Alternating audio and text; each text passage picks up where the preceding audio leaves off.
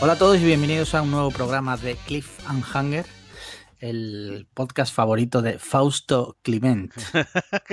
¿Quién es Fausto Clement? Tío, a veces te sacas, te sacas unos nombres que se me escapan totalmente. No sabes quién es, sí sabes quién es, lo que pasa es que no lo reconoces por ese nombre. ¿Qué? Es el, el chaval este que tenía el canal de YouTube donde se iba a los botellones. Ah, vale, el Forest Trust este, ¿no? Fo- Force Fast. For Fast. What the fuck o algo así. Es verdad que tiene nombre de Fortasec, es verdad, verdad. Sí, sí, sí, sí. Pero su nombre verdadero supuestamente es Fausto Clement. Aquí respetando a tope, la, como siempre, eh, los datos privados de la gente. Sí, a los empresarios. Exacto. Bueno, y creo que hay algo que contar a la audiencia, ¿no? Pues sí, y es que, eh, joder, estamos de enhorabuena esta semana en el podcast porque tenemos, ojo, tenemos patrocinador. O sea, el primer patrocinador de Cliffhanger. Y, Joder. a ver, lo primero de todo, gracias por supuesto a toda la gente que nos escucha, a toda la gente que nos manda preguntas, a todos los que te hacen la sección de los crímenes, que seguramente esta semana también te la habrán hecho. por supuesto, gracias a todos, todos porque si no, eh, obviamente esto no crecería y obviamente no tendríamos patrocinador. Y además es un patrocinador que todo el mundo conoce, que creo que le gusta a prácticamente todo el mundo y que además nos ha quitado alguna noche de sueño a- también a casi todos. Y no es otro que Netflix. O sea, eh. Alex, Netflix ha confiado en nosotros. Sí, sí, sí. Es Eh, increíble, ¿eh? Nadie da un duro. Nadie da, ni siquiera nosotros. Pero bueno, Sí, sí, sí. eh, ¿Por qué Netflix? ¿Por qué? ¿Por qué? Pues mirad, os voy a contar, os vamos a contar que Netflix va a lanzar Maldita, una, una serie que está basada en una novela gráfica escrita por Thomas Weller, que quizás a todo el mundo no le suene, pero si yo digo El gato con botas o Dora la exploradora, pues ha, parti- ha participado en esos proyectos eh, y e ilustrada por Frank Miller, que este sí que mm, ya es conocidísimo por todos, pues, pues 300, por Batman, El regreso del caballero oscuro. O sea que ya de por sí eh, esto de Frank Miller ya es un aval a que la serie va a estar guay o por lo menos nos va a molar, quiero decir, va a estar entretenida. ¿Y de qué trata Maldita? Pues bien, en la serie reviviremos la leyenda de- del rey Arturo, de Arturo, pero desde otro punto de vista diferente al que nos tiene acostumbrado pues Hollywood y la ciencia ficción en, en general. Y no es otro punto de vista que el de la protagonista de la aventura, que se llama Nimue, que está interpretada por Catherine Langford, que es la prota de 13 Reasons Why, eh, 13 razones eh, que también fue un éxito de Netflix en su día, y quien junto a Arturo emprenderá la búsqueda de Merlín para entregarle la espada mágica. Vale, ese es el punto de partida de Maldita, que pinta Pinta muy bien. Sí, sí, sí. A ver, Aventura, ¿no? Es de aventura, fantasía medieval, que a quien le flipe la fantasía medieval, pues, pues está cojonudo, quiero decir, o sea, va a molar Sí, sí. segurísimo. En los próximos programas, en los próximos Cliffhanger, iremos desgranando un poquitín más de información, no lo vamos a contar todo, todo el primer día, pero bueno, ¿Y cuándo, se estrena? eso, y va con ello el 17 de julio, o sea, se estrena hoy, el día que, que están escuchando el el podcast, o sea, podéis acabar el podcast y tal y como acabáis el podcast, podéis poner el primer capítulo.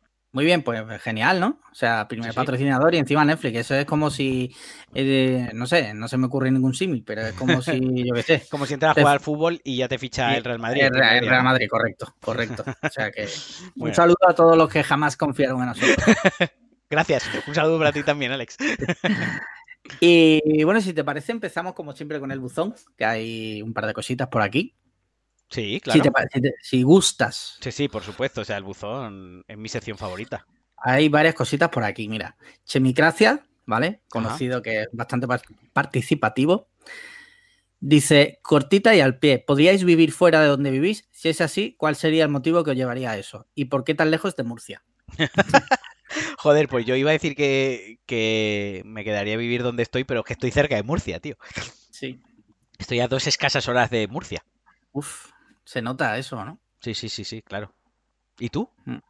Yo ya he vivido fuera de Málaga, de donde vivo No, pero él o está sea, diciendo si podrías. Es decir, eh, podemos entender que con toda la experiencia y tus vivencias anteriores, si ahora tuvieses que volver a elegir, ¿qué harías? Sí, podría. O sea, si no ¿Sí? mm, tuviera que trabajar aquí, eh, imagínate que me saliera una oportunidad profesional fuera importante, o a mí o a mi mujer, Sí. pues sí podría hacerlo, porque ya te digo que lo he hecho en anteriores veces. o sea Bueno, que- yo tengo que decir que yo no me movería de Valencia, pero claro, Sí. a ver, no me movería de Valencia por motu propio. Es decir, si me tuviese que mudar pues, por trabajo, por, por una Claro. relación, por otras cosas, obviamente ahí ya no es si podrías, o sea, ahí es que tienes que vivir en otro sitio. ¿no? Pero no sí- siempre, porque tú puedes elegir a lo mejor, ¿no? Bueno. Porque si te sale una oportunidad profesional, Sí, la decir no cogerla. Claro, pero si la quieres coger y tal, pues bueno, al final te toca, te toca vivir fuera, ¿no? Va añadido. Otra cosa es que me dices, te sale el euromillón, eh, ¿dónde te irías a vivir? A- al mejor barrio de Valencia, quiero decir, sí. al mejor piso que pudiese comprar en Valencia, pero no me movía de Valencia, por mucho euromillón que me tocase, porque tendría tanta pasta que podría viajar a los sitios que me flipan cuando quisiese, sin moverme de donde me gusta vivir. Yo, si nos ponemos en ese supuesto, Claro. siempre, siempre hablamos con Paloma, nos compraríamos una casita aquí bastante en condiciones, otra en, por ejemplo, en el centro de Madrid, porque es la capital de España, para cuando te apetece ir de compras y tal. Y luego, pues a lo mejor un apartamento en Nueva York, otro en Miami, cosas así. Claro, ahí sí, derrochando. hombre, pero si te tocan 140 millones de euros, tienes de un, sobra. un tío. apartamento en Nueva York, a ver qué apartamento, porque Lo puedes encontrar por un millón, un millón doscientos. sí, sí. Bien. Y en no- Manhattan, ¿eh? Ah, digo, si no te rajan al bajar de tu casa está muy bien. No, O no, sea, no. no. no, no, sí, pero en ese Está, yo, yo, está todo pensado. yo no compraría inmuebles en otras ciudades, tío. O sea, a lo mejor te concedo el de Madrid, te lo concedo, ¿sabes? Porque sí que yo eh, sí, básicamente O sí. irías a hoteles. Iría, depende cómo me diese. Creo que iría a hoteles. Si fuese extremadamente rico o asquerosamente rico o rico para hacer lo que me salgan los huevos, iría a hoteles. Porque a mí la experiencia del hotel, esto ya salís un poco de la pregunta, pero bueno, eh, la experiencia del hotel me gusta. O sí, sea, sí, a mí también. O sea, a mí- de hoteles me encanta. a mí Airbnb, para mí, a nivel personal, me ha jodido un poco ciertas experiencias de viajar. Y ojo, y ahora miras, tú eres libre de coger Airbnb. Por supuesto que sí, pero dada mi economía, mis recursos y mi situación cuando he viajado más de una vez, pues sí que es cierto que si iba en pareja o si iba con colegas y tal, un Airbnb salía muchísimo más económico. Eso, eso es así. di- discrepo, ¿eh? Hace tiempo, estoy hablando, Sí. hace tiempo. Y según el destino, pero por lo general, si vas con cuatro amigos o seis amigos, Sí, eso sí. un apartamento de Airbnb te sale más barato que un hotel. Si vas ahí- con gente, sí. Si vas Claro. con tu pareja, ya te digo yo que no. Claro, pero a mí la experiencia del hotel me flipa, porque Sí, a es, mí también. eh, si me voy una noche de mi casa, o si me voy 15 días fuera de mi casa, lo que no quiero es irme a otra casa, por mucho Airbnb Sí. que sea, tengo que llenar la nevera con leche, con tal, comprar unas cápsulas de café, eh, tengo que tal, si me, no sé si me explico. No, no es el mismo rollo que ya al hotel, te usas el cepillo de dientes ¿eh? y cuando la mañana siguiente se ha reiniciado la habitación, se ha reseteado todo. Las toallas se han reseteado, la cama se ha reseteado, es como, me, ¿sabes? En la recepción si quieres te, guardan las maletas mientras te vas, si al- luego al ir, no sé, esa experiencia me gusta. Entonces sí, yo tiraría de, si pudiese permitírmelo, siempre de hoteles, tío. Vale. Al igual que si genial. pudiese permitírmelo, todos los desplazamientos aeropuerto-hotel serían en, en Uber o en taxi, cosa que muchas veces pues me toca coger un autobús o un transporte Yo público. te digo que en mis últimos viajes he hecho esos transportes, eh, lo he cambiado por taxi o por Uber, y dices tú, a veces sale caro, pero No, pero ya a está. veces es un game changer, ¿eh? eh, tenemos una edad ya, tío. Empezamos a, sobre todo tú que estás muy cerca de los 40, eh, te empezamos a tener empezamos a tener una edad que a lo mejor el, el- el evitar el estrés de a ver qué metro tengo que coger ahora, Sí, voy sí. con las maletas, saco el billete, el torno, discuto, ay, que no llegamos, corre, hacer- lo pierdo, me meto por llegar y meter las maletas en el maletero, sentarte Sí. detrás con tu pareja al lado, ir viendo ya la ciudad, ir viendo el paisaje, y que te dejen en la puerta de donde vas, tío. Si se puede, se paga.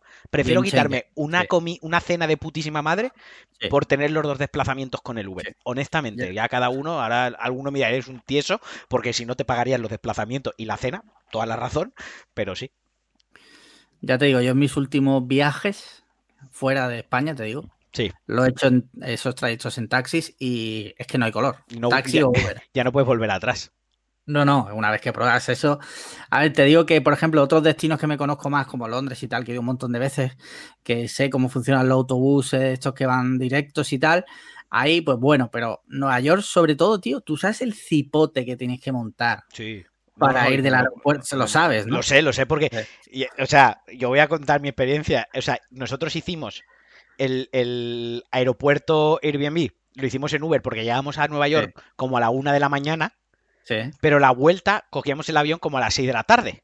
Era Sí. como que hicimos un poquitín de turismo, dejamos las maletas en, en, pues en estas tiendas que hay, que aquí se ven, pero ahí están súper extendidas, que es para guardar las maletas para los turistas. Y, y recuerdo que tuvimos que ir como tres horas antes a planificar la vuelta al aeropuerto. Me subí en un metro, tío, un metro, un tranvía, porque ya por fuera y por bajo de tierra. Yo soy de pueblo, aquí no tenemos de eso. Eh, y fue horroroso, como una hora y cuarto sujetando la maleta, la gente pasando, sentándose. Fue un pifostio, tío. un estrés importante. Pero sí, sí. Pero bueno, eh, nos hemos salido, pero ya del tema, pero, a tope. Estas son las, pero ojo, estas son las preguntas buenas. las que nos da pie a contar nuestra vida privada que a lo mejor no le interesa a nadie. Solo quieren oír la respuesta a la pregunta. Pero bueno, ¿qué más tenemos por ahí? Mira, tengo una pregunta de Osvaldo Estrada. Sí. Dice, buenas guapos. Eh, tengo una pregunta muy importante. Todos sabemos que hacerse una paja, empezamos bien. Es, muy, es muy bueno antes de tomar una decisión importante debido, al efecto de claridad mental post-paja. Pero, ¿qué opinan de la claridad post-cagada? Personalmente creo que tiene un efecto superior. Saludos, se les quiere. hostia, eh, la claridad post-cagada es una claridad que está a otro nivel. Porque hay veces que te estás cagando tan fuerte, tío. O sea, todo tu ser, todo tu intelecto, tus conexiones neuronales, tus calorías, todo lo que tú tienes en el cuerpo se focaliza en cerrar el esfínter. El ojete. o sea, en tener el ojete sellado, presurizado, eh, como el SpaceX, cuando sube a. Vamos, que no puede entrar ahí, vamos, nada de aire. Entonces, cuando liberas eso, es como volver a nacer. ¿Sabes? Como que eres una persona nueva. la, vida, la vida es como, no tiene nada que ver. En ese momento ya cuando has soltado el lastre, o sea, lo ves todo que, hasta disfrutas de la vida, porque a lo mejor llevabas como dos horas ahí.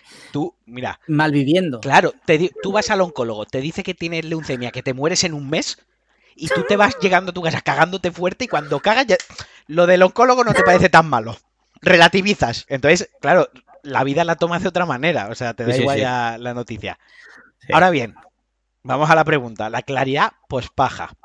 A mí esa claridad. No, la, pregunta era la claridad post-cagada. O sea, Eso. por ah. hecho que, la claridad post-paja es buena, pero ¿qué opinamos de la, claridad ah. post-cagada? Yo, iba a hablar de la, yo iba a hablar de la claridad post-paja y cómo me había salvado de algunas malas decisiones en mi vida.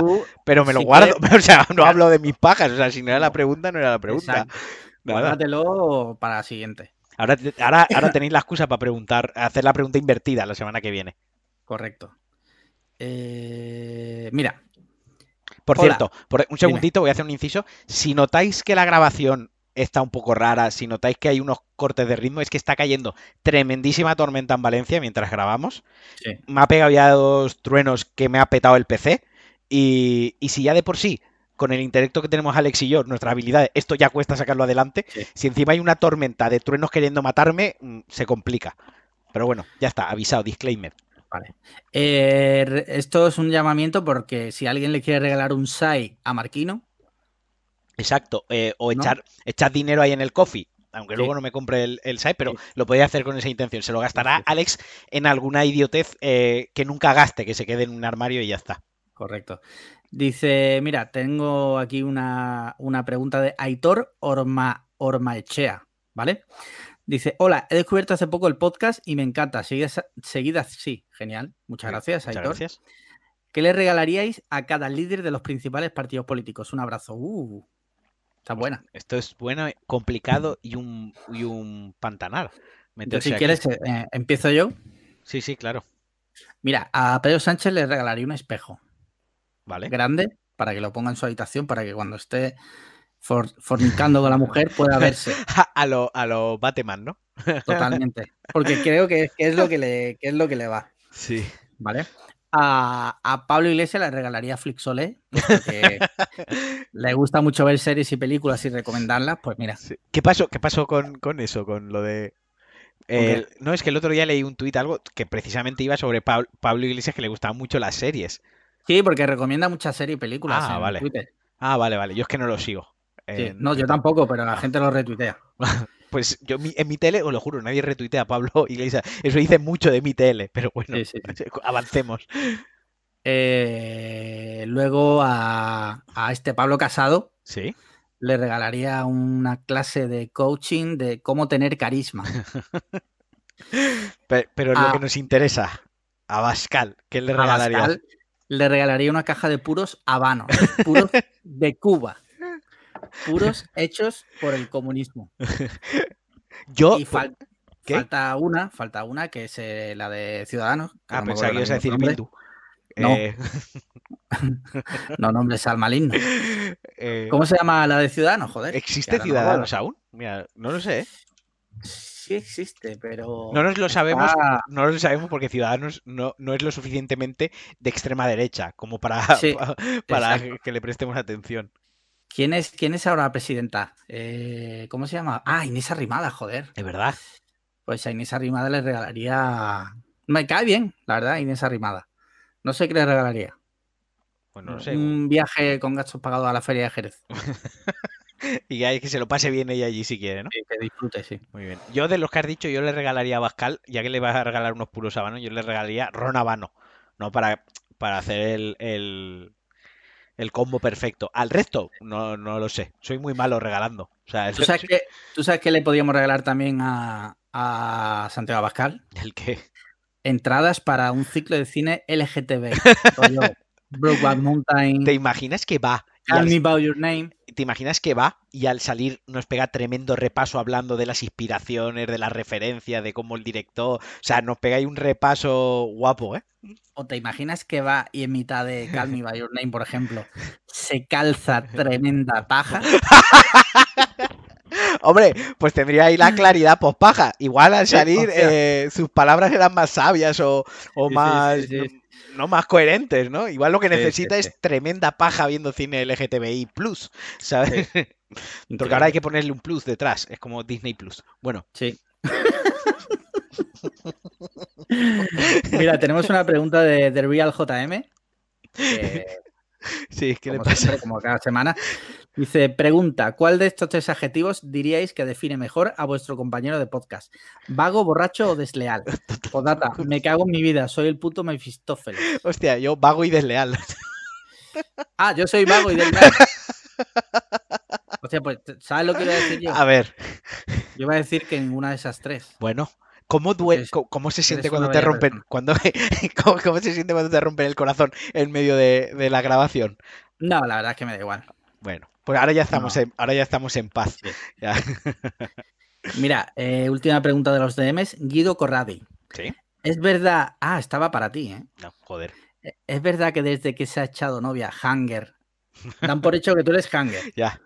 ¿Ha dejado el podcast casi diario de videojuegos? Uh, Uh. eso es lo típico que cuando alguien se echa Pues- novia ya dice, uy, no le vemos el pelo. Eh, no, pues mira, eh, no es por eso, porque si, si por echarme novia tuviese que sacrificar un podcast, Alex se tendría que buscar otro podcast en el que aparecer. Pero Sí. la cosa es que eh, me enfrasqué en The Last of Us y dije, el próximo podcast os cuento qué tal The Last of Us, que me lo voy a acabar en un fin de semana. Y no me lo voy a acabar en un fin de semana, eh, porque el juego no ha acabado de engancharme al 100%, ya lo hemos comentado tú y yo Uh. alguna vez. Y entonces pues, ha sido como, joder, no quiero empezar a grabar otra vez y tener que decir, mira, os dije que iba a caerme el fin de semana ahí eh, de Last of Us, ole mis huevos, y no lo he hecho, ¿sabes? Entonces quiero acabarlo para quitármelo de en medio, entre comillas, y poder ya grabar un, un buen Pulsa Start hablando de él y ya retomar un poco la, la tónica habitual, aunque últimamente pues tampoco hay muchas noticias. Bueno, pues luego hablaremos de videojuegos más en profundidad. Sí, Y con esto queda claro tu ausentismo en, Sí. en O sea, Pulsa Start. exacto, no, no he desaparecido porque sigo haciendo cliffhanger y lo hacemos además ahora todas las semanas. Sí, o sí, sea, sí. En fin, ¿ya hemos acabado con las preguntas? Ya no quedan preguntas. Yo quería sacar un tema. Yo quería sacar el tema de. Porque hoy en el grupo se ha hablado así por encima y. Pero, ¿esto Sí. prefieres hablarlo relacionado con las preguntas? No, o no, no, no, es un, un tema off, independiente? un off topic. eh, Ah, vale. De un tema. Pues el tema de Venga. Ibai, que hoy se ha hablado en el. Hoy lo Ah, hemos estado vale. hablando y resulta que, que Ibai se ha anunciado, se ha dicho que se tomaba como un descanso. Sí. eh, pues además lo ha publicado la cuenta oficial de Movistar y Sports. Y luego él en sus stories ha dicho que él tenía. que mañana iba a hacer un streaming, ¿no? Sí. Y parece, ya salió un poco, ha removido un poco todo este tema que pasó hace unas tres semanas aproximadamente, cuando le hicieron una entrevista y había gente que decía que, que estaba explotado y estaba deprimido. Y ahora es como, ¿veis? Eh, teníamos razón, estaba explotado, eh, versus la gente que dice, bah, pero si hace lo que le sale de los cojones y vive mejor que nadie y es rico, ¿no? Entonces, eh, yo lo que quiero es una llamada a la coherencia, que, que- que al final, joder, parece que, que- tengamos que ser nosotros los que hagamos las llamadas a la coherencia en estos temas, me parece fuerte, pero no es una cuestión de extremos. O sea, el tío no está explotado, por supuestísimo que no. O sea, explotado. Para empezar, eh, es autónomo. Eso es claro. Los autónomos eh, se autoexplotan. Se autoexplotan. O sea, entonces él estará explotado hasta cierto punto. Y, que no lo está, quiero decir. Bueno. Decir que está explotado es frivolizar mucho. Sí, sí. Se puede decir que está agobiado, que está estresado, que está que no está gestionando bien todo el trabajo que, que, ha cogido, ¿no? Que a lo mejor ha abarcado demasiado. 40.000 cosas, pero explotado, de verdad ese tío está explotado. Si, si trabaja en su casa con unas buenas condiciones, que sí, que tiene que mantener unos números todos los días, que es una gran presión, que es un tío que todos los días tiene que ser gracioso, y a lo mejor se le ha muerto el perro y él tiene que ser gracioso. Igual te voy a decir una. Te, voy a decir, claro, es que este tema, o sea, Cristiano Ronaldo está explotado por ponerte una, comparación súper extrema. No, no, pero es que yo mm. lo he pensado con los jugadores de fútbol. o, Messi, no, están explotados. Son gente que viven por y para ser deportistas de élite. A, niveles súper, o sea, siguen una dieta estricta, eh, no pueden hacer lo que les da la gana porque... No puedes, no, puedes. Eh, eres, eres tu trabajo te posee, si quieres decirlo así, ¿no? Pero, pero, por ejemplo, los actores, porque hay actores de éxito forradísimos que con 40 tacos eh, se cogen una, tres años sin interpretar o dicen me retiro temporalmente. ¿Por qué? Dice, coño, si es actor, si gana 3 millones de dólares por una película, si lo invitan a todo, ya bueno, pero es que los actores entran a las 5 de la mañana en maquillaje, a las 6 están repasando guion y a las 6 y media se empiezan a grabar. Es que los Avengers los Avengers se grababa a partir de las 5 de la mañana, que es a la hora que se empieza a grabar porque los rodajes llevan mucho tiempo. Y esa gente, esa gente trabaja más de 12 horas al día. Mm. Y hay gente que tiene que cuidar mucho su dieta, tiene que mirar mucho las relaciones públicas, lo que hablan, lo que no hablan, con quién va, con quién no va. A lo mejor están metidos en un rodaje y están medio año sin tener un fin de semana libre, y esto es literal. Y no por ello les gusta menos su trabajo, porque aman su trabajo. Pero sí que es cierto que, joder, que te puedes estresar y te puedes quemar. La palabra es quemarte. ¿no? Y todos tenemos derecho a quemarnos en nuestro trabajo por mucho que nos guste o por muy vocacional que sea. Que parece que solo el que se puede quemar en su trabajo es el que está poniendo adoquines porque no ha tenido otra cosa que hacer en su vida. Pues tampoco es eso. O sea, seamos maduros, seamos coherentes y no hay extremos. Pues si vais, si se toma un tres meses de descanso, a mí no me parecería raro, ¿eh? En absoluto. Pues el chico, pues oye, se ha quemado. Mm. Sobre todo te digo una cosa, tan explotado no estará si tiene la posibilidad de hacer eso. Eh, esa es otra. Esa es otra. Quiero decir, explotado es el que le pagan un euro la hora, ¿sabes? Bueno, o que no tiene vacaciones porque trabaja en negro y, exacto. o trabaja o, no cobras. Exacto, o sea, mil cosas. Pero este tío, pues lo que yo estoy diciendo, pues tienes que ser gracioso todos los días y todos los días no te apetece ser gracioso. Sus streamings se cuentan por cientos de miles de viewers y a lo mejor el 90% de la gente es maravillosa y, es gente súper fenomenal que va a pasárselo bien, a aportar y a crear una comunidad sana. Pero también es cierto que hay un 10% que entrarán a decirle que es un gordo seboso, que es un zampabollo, que es virgen, que si no es mejor que estuviese follando en lugar de jugar a video. Imbecilidades que, sí, que son imbecilidades de desconocidos, pero cuando escuchas todos los días imbecilidades de desconocidos, pues al final, por muy, por muy fuerte que seas, hijo de puta, por, es que, desgraciado, eh, por muy, quitarle un poco de, hierro. por muy fuerte que seas, al final che, algo, algo de, mella te hace, tío, ¿sabes? y luego, y, eh. y, que luego el ser gracioso no tiene horario, que ese tío a lo mejor tiene que hacer a las 3 de la mañana un streaming, porque en Sudamérica, por un tema de cambio horario, se va a ver más y el señor Movistar le ha dicho, no, pues los streaming de los martes me los haces hasta ahora que quiero que allí se, vea más y potenciar ese mercado. Y tú estás ahí a las 3 de la mañana como un gilipollas, a lo mejor lo que quieres es hacerte una paja, tener la claridad de la paja e irte a dormir. claro. Sí, sí, sí. Entonces, vamos, A, vamos a acuñar ese término, ¿no? La claridad. No, de la no, ya lo que queda de temporada es, La claridad de la paja. La claridad de la paja. Sí, muy bien. Yo a grandes rasgos estoy bastante de acuerdo contigo. También te digo que eh, es como todo, ¿no? O sea, él, él, claramente está en una posición de, O sea, él está. ¿Cómo es la palabra? Él es un privilegiado. Es un privilegiado, por supuesto. Y está explotado hasta el punto donde él quiere estar explotado. Entonces, si tú puedes elegir hasta dónde quieres estar explotado, es que no estás explotado. Simplemente tú te estás beneficiando del sistema, igual que el sistema se está beneficiando de ti. totalmente. Recíproco, se retroalimenta y ambas partes ganan. Todos, todos ganan. Entonces, bueno, pues yo pienso eso. Explotado, pues ya te digo, me, me parece que explotado puede ser un chaval que trabaja en un bar 12 horas de lunes a domingo. Tal cual. O un autónomo, nadie piensa en los autónomos, pero los autónomos si no trabajamos no cobramos. Sí, o si te dejan enganchado con cinco facturas como si hubieses trabajado Sí. gratis. Y no veo a nadie en Twitter preocupado por eso, al contrario. Entonces, Que sí, pues, que, que, mira, a mí Ibai no es, digamos, mi, mi personaje de internet favorito, por así llamarlo, ¿no? Es un tío que me hace gracia. Yo no puedo ver un vídeo suyo más de dos minutos seguidos porque cuando empieza a gritar y esto que hace él que se retroalimenta la rabia para que, que es gracioso, que lo reconozco, pero, pero yo más de dos minutos con ese tono yo no lo, no lo soporto, ¿vale? Pero me parece un tío de puta madre, me parece un tío que lo peor que ha hecho hasta el momento es caerle bien a todo el mundo y parece Sí. que por eso ya es un villano y hay que odiarlo. ¿no? Claro, el, como- el problema, el problema yo creo también que esto viene porque la gente del periodismo de videojuegos, en particular, del periodismo en general y de videojuegos en particular, sí que viven una situación un poco, y es verdad que se paga muy mal, hay que escribir mucho para tener un sueldo tal, y claro, parece ser que a ciertas personas pues le da, le, le molesta que haya alguien que ellos a lo mejor consideran sin talento, Claro. porque piensan que es un tío que simplemente sale ahí y grita. Y bueno, pues igual les fastidia que este señor, Ibai o cualquier otro de esta, o youtuber de videojuegos o lo que sea, le vaya bien. Entonces intentan buscar, porque fue eh, increíble en cuanto salió este tema.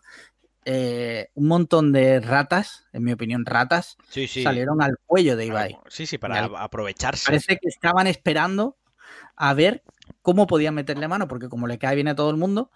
Como hasta el momento no se ha demostrado ni que sea un dictador, ni un maltratador, ni un machista, ni nada. Bueno, sí, le- perdón, le dijeron, le insinuaron que era machista. Sí. Entonces saltaron todos como sucias ratas al cuello. Entonces, pues no sé, yo creo que había que darle una vuelta a eso, ¿no? Sí, sí, Porque no. esa situación provocó eh, esa retaíla de gente que parece que se triggereó rapidísimo. Es que para mí la hay dos soluciones. Una es darle una vuelta a esto, a ver si las cabecitas arreglan. O la segunda, por la que yo apostaría, que es prohibir internet. O sea, cancelaría internet. Mañana se, o sea, mañana muere. El concepto de internet no existe. Tú sabes que si pasara eso, morirían miles de personas porque habría una guerra civil brutal. Eh, bueno, eh, La eh, gente, tú, tú imagínate la cantidad de descerebrados que hay en Twitter, que de repente, o en foros de internet, de repente no pueden hablar en internet. Salen a la calle y matan directamente. Sí, sí, gente sí, como. Peter Scully, que, que está ahora mismo contenidos porque pueden estar en internet diciendo tonterías, eh, se les iría la olla y tendrían que matar. bueno, Peter Scully igual no hubiésemos ahorrado porque sin internet no hubiese hecho negocio. Ah, Sí, ojo, cierto. ojo. Bueno, pero- bueno, antes de internet también existía. Pero esto, pero a lo mejor no todo el mundo se atrevía. Pero esto Ya. es como lo de Thanos, es un pequeño precio a pagar Sí, porque sí. eh, desaparezca la escoria de internet. O sea, tal cual. Pero bueno, hasta aquí el off topic este que quería hacer yo, porque a veces me gusta reflexionar de cosas en un foro público donde se me escuche. en este pedestal que Cuodna te ha prestado, ¿no? Ángel Jiménez Sí, te ha dado para que hables de lo que a ti me, te me, apetece. me plazca, exacto. Muy bien, pues si te parece, creo que es momento de hablar de crímenes, ¿no? O sea que pínchate la intro. Venga, vamos a ello.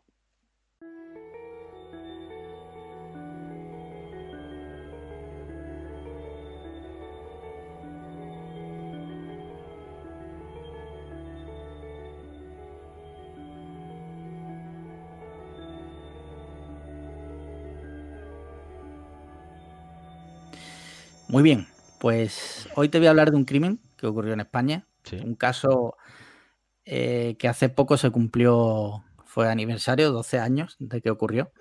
Eh, ya lo tenía en mi agenda, aunque, aunque algún oyente me lo había pasado también. Pero yo ya lo tenía en la agenda. Cubriéndote ¿vale? las espaldas. No, porque ahora yo sé que tú dices que la gente va a hacer la, la sección, pero es totalmente mentira. Bueno, Mira, te voy a hablar de, de un caso que ocurrió en España en el 2008. vale. Fue el asesinato de Nagore Lafage, o no sé cómo se pronuncia. Pido disculpas. Vale.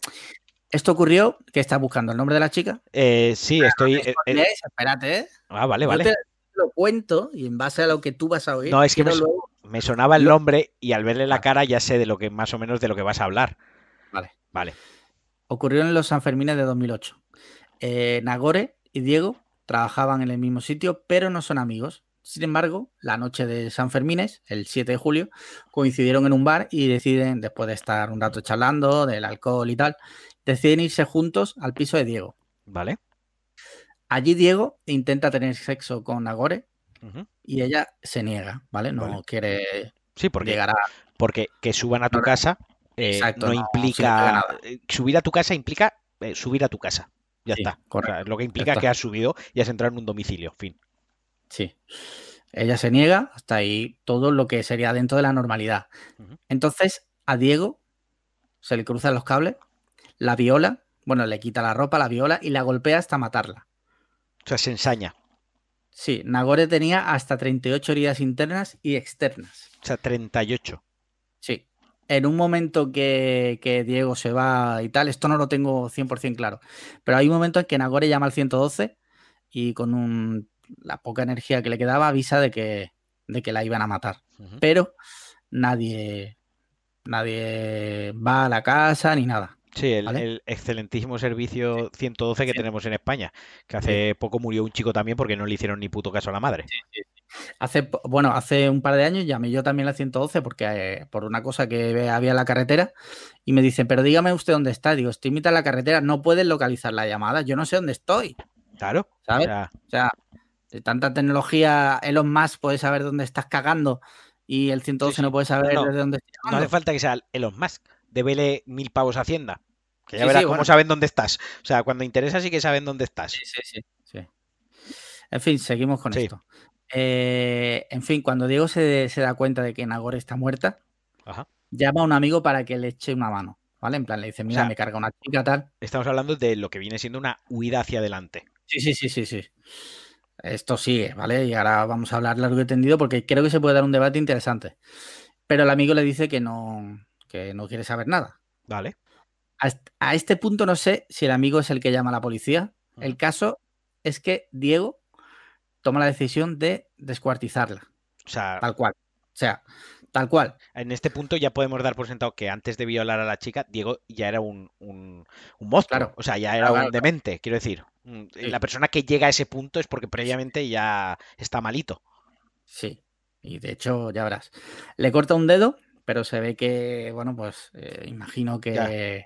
El dedo cabía muy bien en una bolsa, pero el resto del cuerpo no.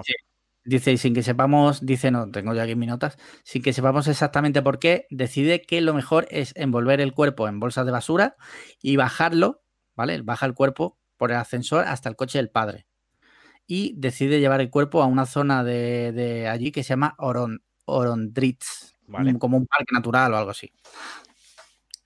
Hasta ahí, bueno, ya se destapa todo, la policía lo detiene y tal y cual. El, 2 de noviembre de 2009 empieza el juicio. Este es detalle. Sí, sí. ¿Sigues ahí? Sí, sí, sí. Vale, vale, pensaba que había habido otro trueno. En el juicio, el jurado le pregunta a la madre de Nagore si su hija era muy ligona. Ojo. Esto o sea, eh, eh, otra ida de cabeza. Otra ida de cabeza del jurado. O sea, eh, sea muy ligona o no, pues, que, si eres muy ligona tienen derecho a violarte, a matarte y a descuartizarte. En fin, pero bueno, ya sabemos que estas cosas, pues. El 20 de noviembre, eso fue el 2 de noviembre, el 20 de noviembre el juez condena a Diego a 12 años y medio de prisión por un delito de homicidio con el agravante de abuso de superioridad, o sea, homicidio, no asesinato, con el agravante de abuso de superioridad y los atenuantes de reparación de daño y embriaguez. O sea, aquí en este punto yo tengo que hacer un inciso. La diferencia entre homicidio y asesinato, o sea, no sé si todo el mundo la tendrá clara. A mí hay veces que me cuesta distinguirlos. O sea, ¿tú sabes cuál es la diferencia? Bueno, creo que asesinato es cuando es premeditado, ¿no? No, te, pregunto honestamente porque a veces se me, se me escapa y no quiero meter la pata. Creo que el asesinato conlleva como más gravedad. Vale. O sea, podríamos, podríamos traer algún día a alguien que, sepa de penal y que nos explique cuatro cosas aprovechando un caso que cuentes, que lo analice. Por ejemplo. Y que casualmente esa persona eh, sería mismísimamente tu novia, ¿no? O, bueno, o Real JM, no sé, no, no, la había puesto cara todavía, pero, pero sí, mira, ya que lo dices, sí. Sí, pues mira, eso sería. No, eh, además le gusta mucho la criminología como a ti, eh, algo que me preocupa. Y, Y lo mismo podría contar un caso. Pero bueno, va, vamos con el de Nahore, que, está, que yo quiero saber hasta dónde llega el tema. El 3 de julio de 2017, Diego consigue el tercer grado. Sí. Con lo cual, solo tiene que ir a la cárcel, a la cárcel para dormir. En este punto. O sea, es un tío. Repasemos. Que eh, ha violado a una chica. Ha violado, la ha matado. La ha matado. Le ha con, cortado un con un ensañamiento loco, porque Sí, 38 38. heridas quiere decir que te has llevado más golpes todavía, no, todas las, no todos los golpes dejan herida. Luego, le ha cortado un dedo. Cuando Sí. se ha dado cuenta lo que, cuesta, lo que cuesta realmente descuartizar a una persona, porque, porque cuesta mucho, es Tú difícil. No una persona, pero sí una res, y, y cuesta. Eh, Entonces, si ya cuesta un animal, que es algo que te vas a comer y relativamente por la moral hay quien se lo puede tomar, imagínate un ser humano que sabes que es humano. O sea, cuesta y aparte está duro. Y luego la han vuelto en bolsas de basura y la ha metido en el coche de su padre, de su padre, o sea, ha enmarronado, ha enmarronado al padre después de enmarronar a un colega y, se va. la, en el campo. O sea, vale. Y después de todo esto le, dan, le conceden el tercer grado y que vaya a la cárcel Sí. a dormir. El 2017, 3 de julio, le dan el tercer grado. Solo tiene que ir a la cárcel a dormir. Y ahora es cuando viene lo, lo- lo curioso. Y es que Diego, el asesino, ¿Sí? consigue trabajo, porque hasta ahora no lo había dicho, pero Diego es psiquiatra. Sí, es. Y consigue trabajo de psiquiatra en una clínica. Madre mía. ¿Vale? Y es que ya no, porque en Twitter hubo mucha movida y lo echaron. Lógico. Pero es que en 2020 Diego ya saldrá de la, cla- de la cárcel, habrá cumplido su condena y ya podrá trabajar eh, en la sanidad pública como psiquiatra. O sea. Y ahora te pregunto, ¿vale? Yo no te voy a decir mi postura, yo te pregunto, ¿tú esto lo ves bien? ¿Tú esto lo ves normal? No, por supuesto que no. O Ya ha sea, terminado, o sea, ya, ya he completado los hechos. no, por supuesto que no me parece normal. Quiero decir, O sea, y, yo- y- y habrá quien apele a decir, bueno, si la justicia lo recoge así, vale, sí, pero que la justicia lo recoja así, eh, pensamos que siempre los sistemas, que la justicia por ser justicia es buena, ¿no?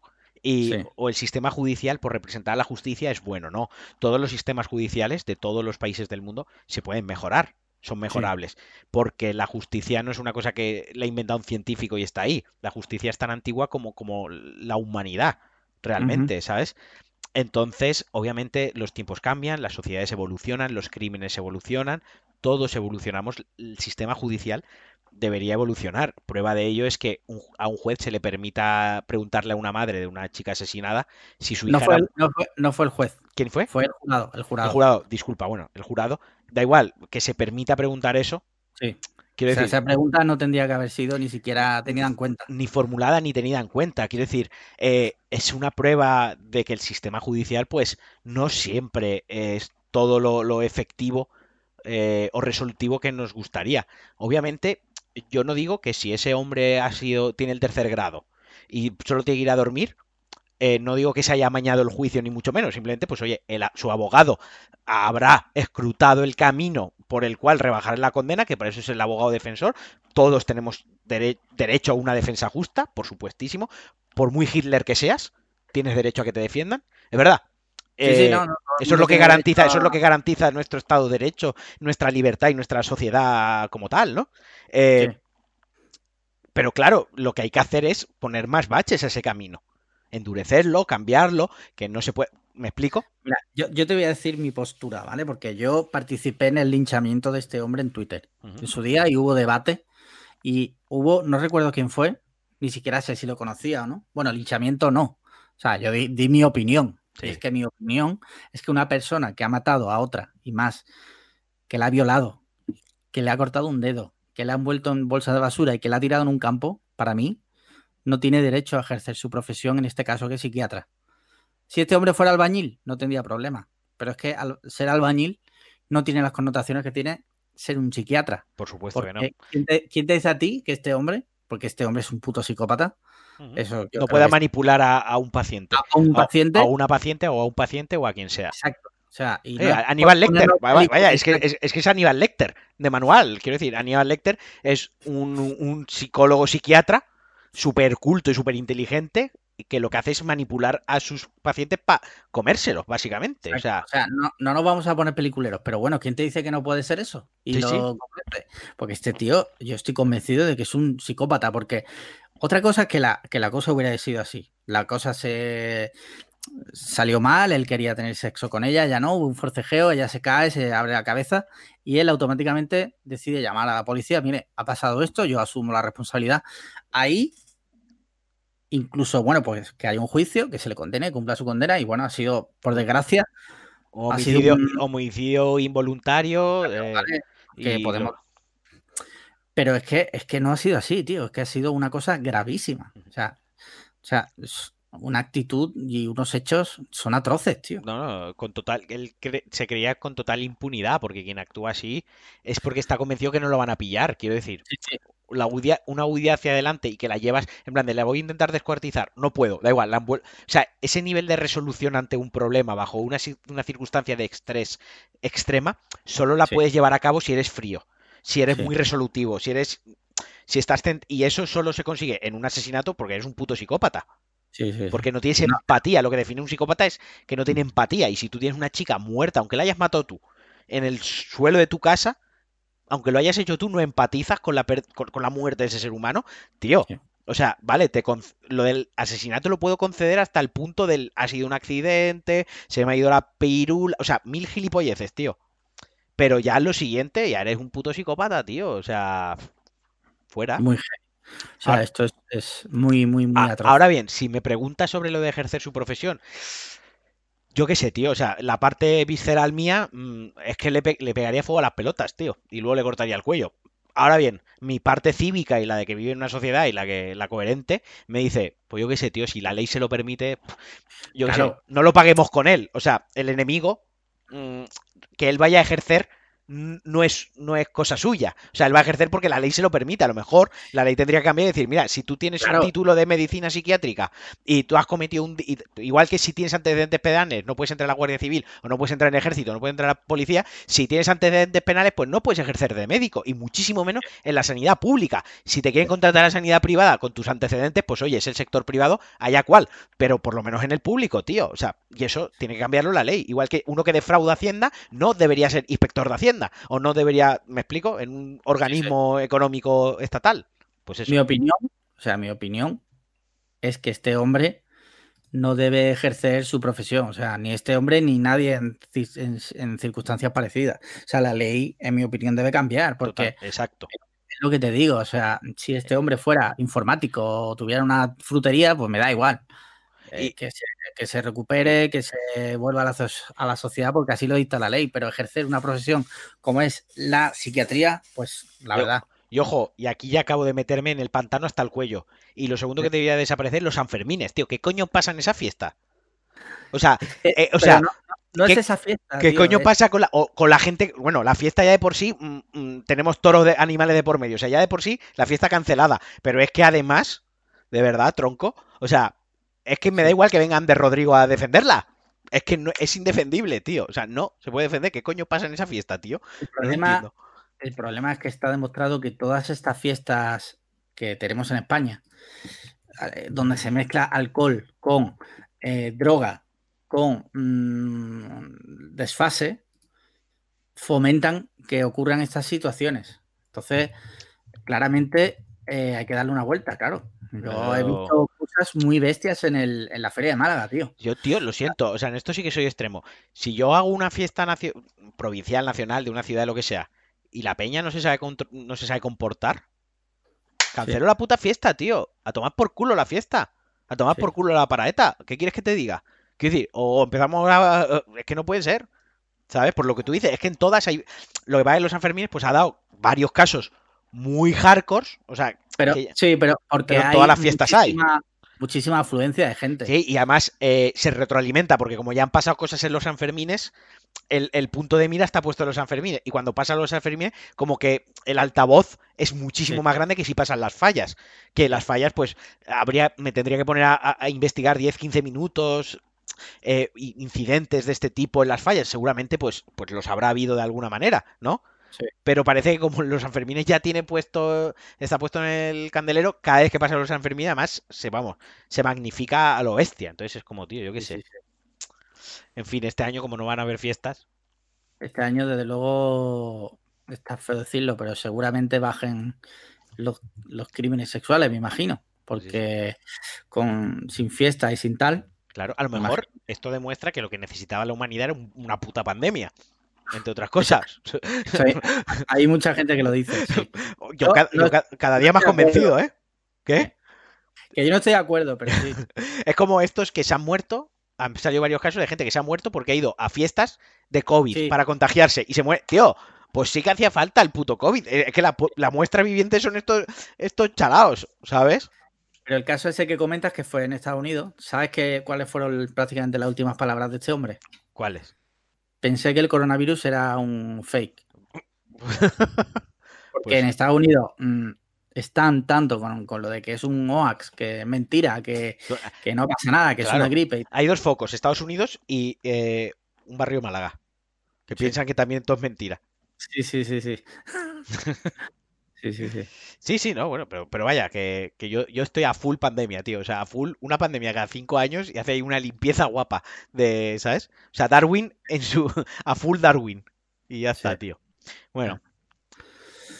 Pues ya está, ya hemos terminado con, el caso de esta semana. Y si te parece, mira, mm, de videojuegos, mm, la siguiente novedad es el Ghost of Tsushima.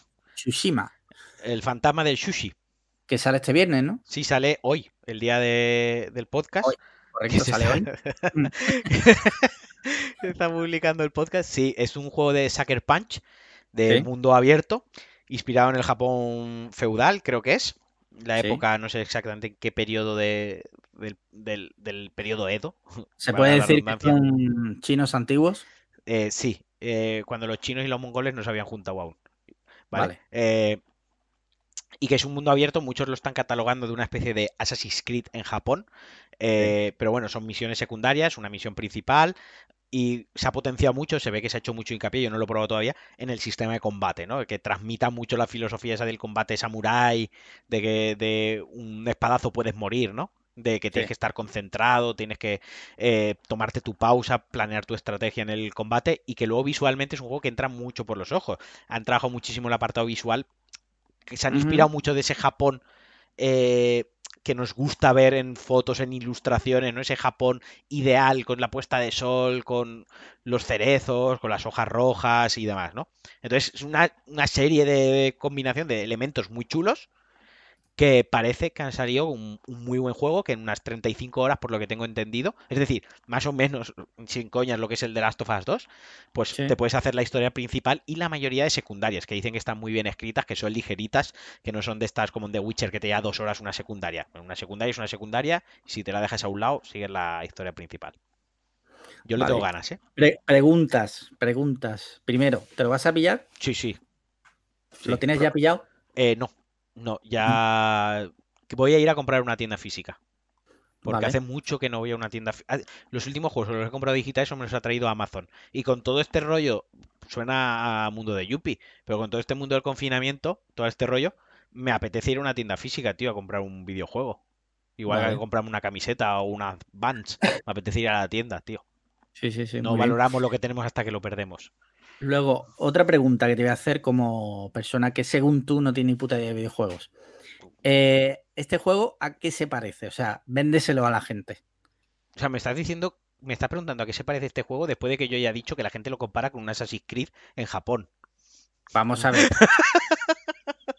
sí, que sí. a ver, básicamente, pues eh, es un Assassin's Creed. O sea, la mejor comparación es Assassin's Creed. Es un juego de mundo abierto. Eh, un Assassin's Creed, un The Witcher. Lo que pasa es que no parece que ser tanto un The Witcher, porque el, componente RPG que tiene el juego es más estético, de las armaduras que te puedes poner y tal. Sí que está más enfocado pues a la parte de la exploración, de los secretos, de desbloquear mapa, de avanzar en la historia, más al estilo desarrollo Assassin's Creed. De ahí a que lo comparen. A mí compararlo con Assassin's Creed me parece digamos, como de, eh, de, migrar el juego, ¿no? Pero no porque los Assassin's Creed me parezcan malos, sino porque creo que es coger un producto eh, que a lo mejor no es tan grande, no es un triple A al nivel Assassin's Creed con los recursos económicos, de marketing y de personal que tiene, pero a lo mejor sí que es un producto al que se le ha puesto mucho más espíritu y mucha más alma, se le ha dado más personalidad y automáticamente dices, ah, es un Assassin's Creed. Es como que quitas todo eso y lo tiras a la basura. Lo haces genérico, ¿no? Es como, bueno, a lo mejor es como cuando comparan, esto es un Dark Souls más. Bueno, si haces eso ya lo estás rebajando, ¿sabes? Le estás quitando su personalidad. No sé si me, no sé si se ve el punto, si me estoy expresando bien. Entonces, mira, se me ocurre que podemos crear una nueva escala comparativa de videojuegos. Tienes que decirme si crees que va a ser mejor o peor que The Willman de PS3. A partir de ahora vamos a medir todos los juegos con ese baremo. De, de cero a Willman. De, Willman, de Willman era el juego de Vin Diesel para PS3. Es de Willman eh, a The Last of Us 2, ¿cómo, cómo de bueno es este juego, no? Yo creo que, lo va, que va a, que a mucho pesar, a pesar nuestro, sobre todo tuyo, va a superar a The Willman. ¿Ah, sí? Sí, sí, sí. Ese juego que recorrías Barcelona, una Barcelona random. diremos que nos creeremos que es Barcelona porque el tío que ha hecho el juego nos lo ha dicho. Hablaban en catalán a veces. Sí, sí, sí, sí. Y no, y salía, creo que salía al Paseo de Gracia. Tenía como tres o cuatro cosas muy reconocibles de Barcelona y el resto podía ser el pueblo de tu abuela, la de Valsequillo, ¿sabes? O sea, perfectamente. Eh, ese era de Willman. Jugadlo, chicos. Si no lo habéis hecho, poneros un gameplay. Muy bien. Mm, también, bueno, eh, has hablado de Assassin's Creed y se ha anunciado el nuevo, el Assassin's Creed Valhalla. Valhalla, basado en los vikingos, ¿no? Y toda esa mierda que le gusta a la gente. Que está ahora de moda, porque a la gente le van ¿no? A ver, estoy poniéndome un poco de info delante porque esto no, no, esto me la está jugando totalmente y yo no estaba preparado para esto. No pasa nada que no tienes que hablar en profundidad. Simplemente dime de lo que has visto, ¿qué te parece? Porque te voy a decir, yo Assassin's Creed no he jugado nunca. Vale, pues a mí eh, lo que he visto me flipa, ¿vale? Porque Assassin's Creed cuando tuvo el reinicio con Origins, creo que sabieron enfocar muy bien cuál era el camino con Odyssey creo, creo que se desviaron un poco del camino, no era tan bueno como el anterior, esto es muy subjetivo, aquí hay gente que discutiría conmigo muchas horas y gente que me daría la razón enseguida. Y creo que con Valhalla van, van, van a volver a un poco ese camino. Porque por lo que he visto, el sistema de combate, eh, sin irse a un RPG tan rolero como era Odyssey, con tanto numerito y tal, parece que está más enfocado, es un poco más eh, consistente, ¿no? Un poco más eh, compacto pero más resolutivo, da más la sensación de que estás peleando.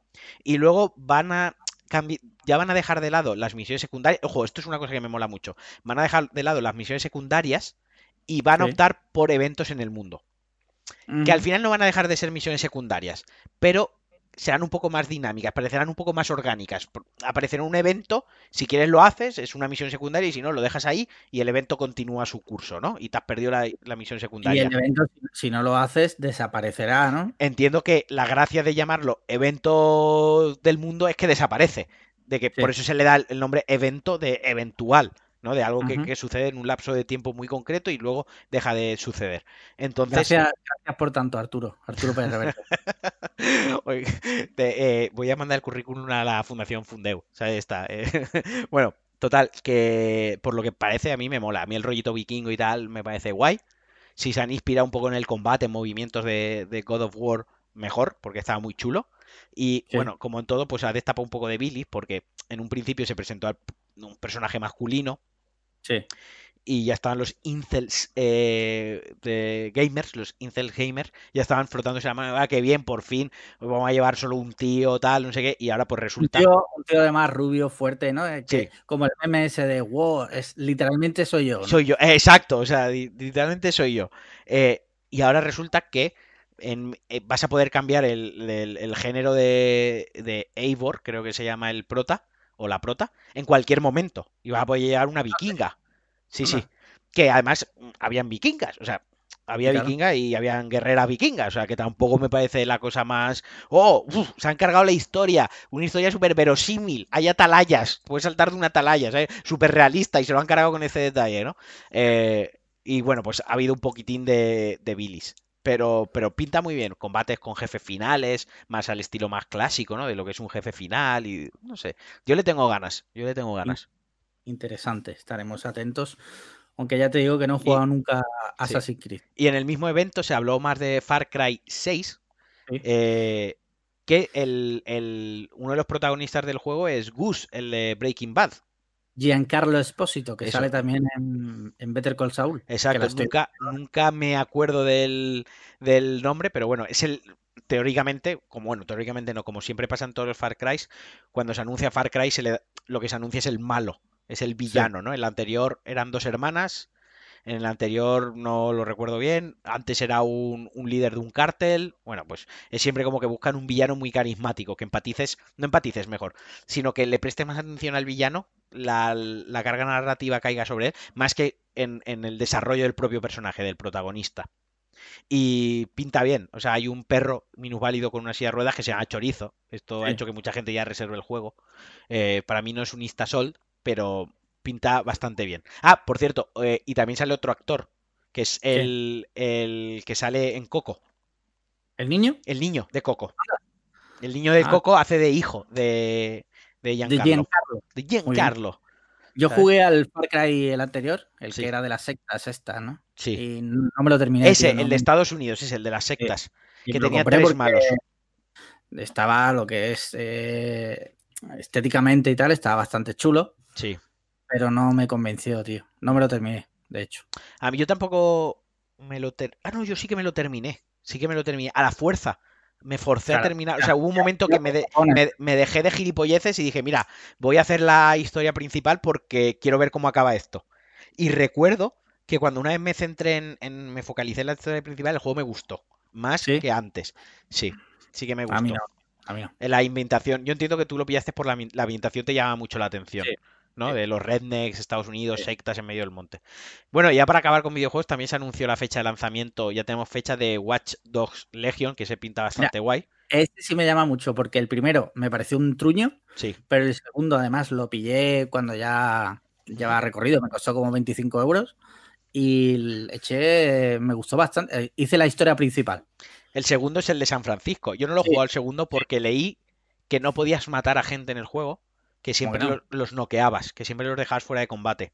Pero que, no, que no, había, no, habían armas mortales. En el, el, chico llevaba unos gadgets, llevaba unas bolas que las tiraba contra los pies de los enemigos, llevaba como un taser, como un dron que... Pero nunca matabas, o sea, nunca llegas a matar. Entonces, Yo recuerdo hackear coches y tal y reventarlos y me suena que la gente moría, pero no sé. Igual no. A lo mejor moría por, por, como un daño colateral, pero no podías asesinarlo. ¿no? Entonces me, eso me dio tremendísima bajona porque, porque yo en un videojuego quiero matar, porque es un videojuego y no es nada, ¿sabes? O sea, para ti, los videojuegos si no pueden matar, o sea, para ti el Tetris no es un videojuego. Eh, sí, porque el Tetris me mata los nervios a mí. O sea, me, ah, desquicia, me mata la, paciencia, mejor dicho, ¿vale? Pero sí, una cosa que en un juego pues me mola matar, tío, porque yo qué sé, es, mentira, es decir, es un videojuego, una fantasía de un mundo paralelo, ¿sabes? O sea, que ni existe siquiera. Entonces sí, eh, pero bueno, a este sí que lo jugaré, porque además está ambientado en Londres. Sí, correcto, y, ya. Y parece que está muy bien, está muy bien desarrollada la, la Londres del juego. Sí, ese tiene buena pinta, la verdad. Y bueno, pues si te parece, cuéntame qué has visto. ¿Has visto algo? Pues mira, voy a coger el Letterbox, que es algo que le viene muy bien a mi memoria, porque no tiene que trabajar. Y te digo, mira, vi una película que, en un grupo de cine en el que estamos se comentó que era una película de miedo, eh, que se convirtió de culto. Bueno, no lo comentó nadie, se pasó un tweet de una cuenta de estas de horror films de Twitter. Y era Sesión 9, que sale ah, salen dos, protagonistas de CSI. Sale Horacio, es el prota de la peli. Eh, tremendo truño. ¿Ah, sí? Tremendo mojón.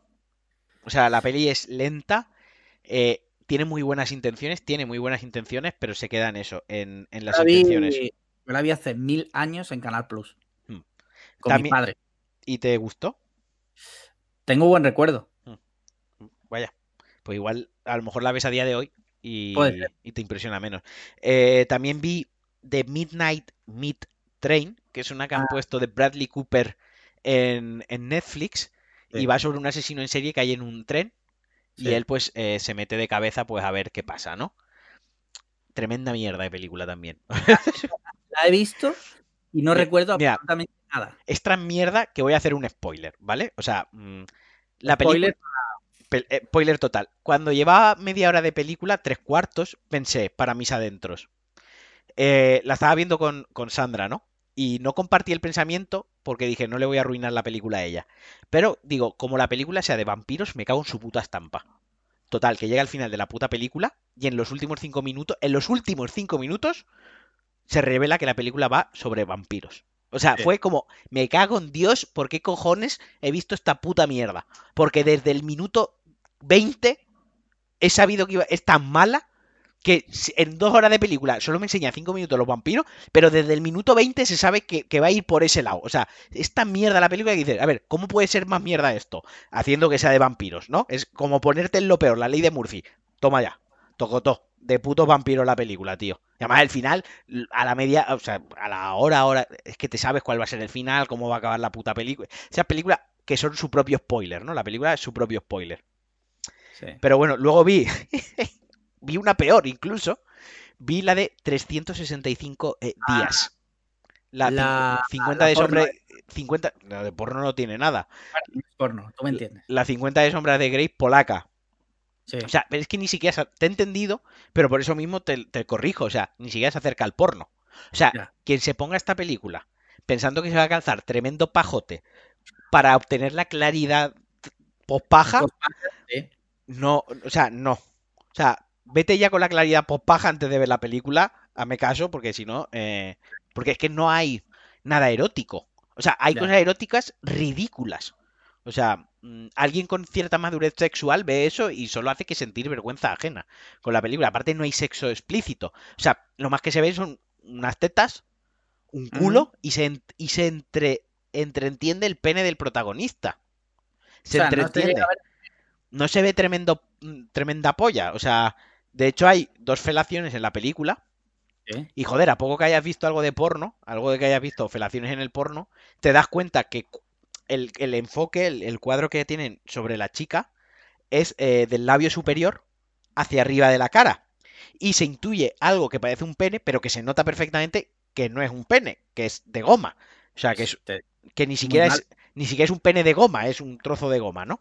Pues te voy a decir una cosa, ya que nos patrocina Netflix, una pequeña queja desde aquí, y es que, joder, ya que la gente paga.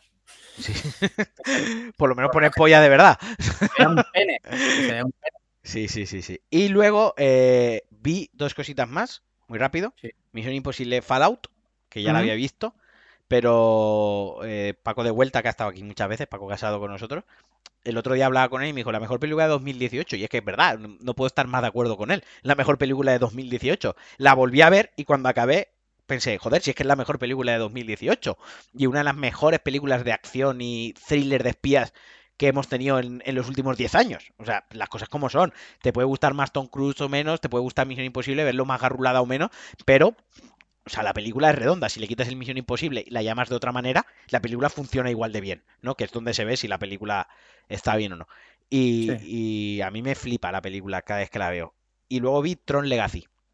Porque también se anunció que Disney está con una, con una nueva de Tron. Y dije, joder, pues me apetece ver Tron Legacy otra vez. Y tremendísima banda sonora de Daft Punk. Correcto. Tremendísimos efectos especiales. La verdad que hay panocha puesta en la película. Pero no sé si tú la recuerdas. ¿La has no visto? la he visto. Tron Legacy no. Pues hay uno de los protagonistas que está hecho todo en CGI. ¿vale? Eh, totalmente en CGI, que podían haberlo hecho con un actor, pero, pero lo han hecho en CGI y canta mucho, está muy mal. Está muy mal, porque cuando está dentro del mundo de Tron, tira que te va, pero cuando está en el mundo humano, se nota mucho lo que es el, CGI con, el resto, ¿no?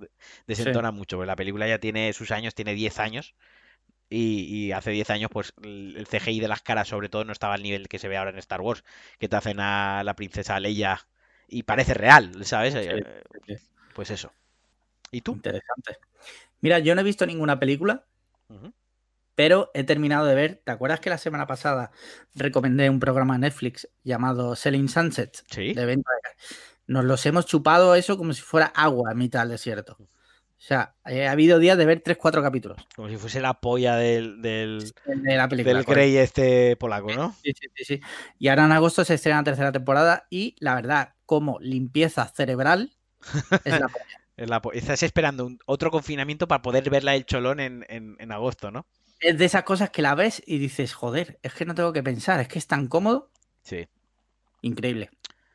Finito, ya no he visto nada más. ¿Ya, está? Me has visto a mí.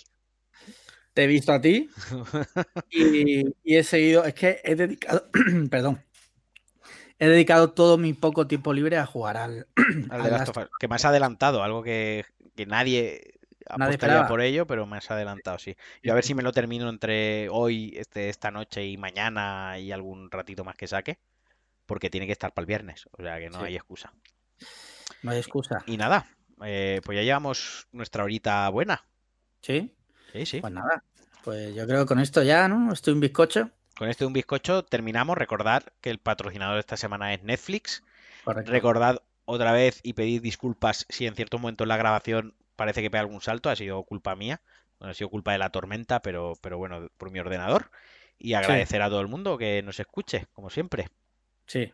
Y ya sabéis, comentarios en iBox, comentarios en Apple Podcast.